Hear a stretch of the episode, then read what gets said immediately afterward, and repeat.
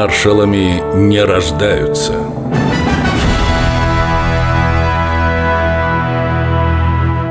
Андрей Еременко Он и его жена Нина Ивановна всю войну прошли рядом, вместе. Так распорядилась судьба. 22 июня 41 года я окончила Минское военно-фельдшерское училище.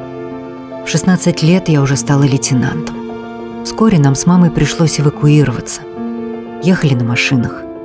Несмотря на бомбежки, до Смоленска добрались благополучно. Потом налетела немецкая авиация, и все, в том числе и моя мама, погибли. Как я выскочила, не знаю. Бежала куда-то в лес. На поляне увидела раненых советских бойцов, лежавших прямо на земле.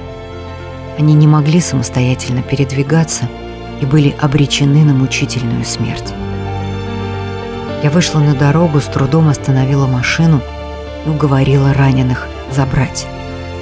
По дороге в Москву я оказывала им первую помощь.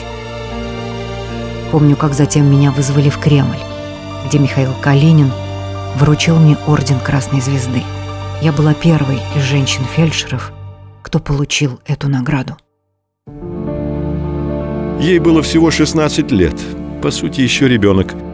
А ее в Тимирязевской академии тут же поставили к операционному столу. Раненых было много, а медработников не хватало.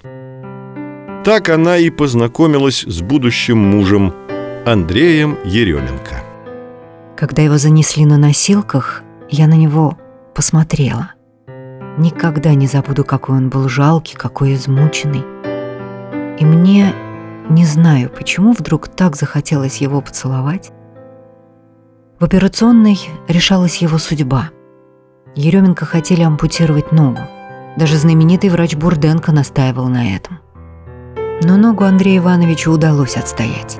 На нее наложили гипс, а меня посадили с ним следить за температурой. Так началась наша история. История нашей семьи. В 1943 году Сталин лично побывал на фронте. По словам дочери маршала Еременко Татьяны, во время той поездки верховный главнокомандующий встречался именно с ее отцом, а произошло это 5 августа в небольшой деревушке Ржевского уезда.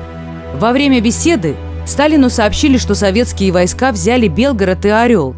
Иосиф Виссарионович спросил тогда у папы, «А что, если мы салютом отблагодарим наших солдат?» Отец ответил, «Вы нашли великолепную форму благодарности войскам».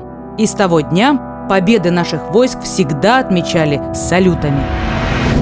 Андрей Еременко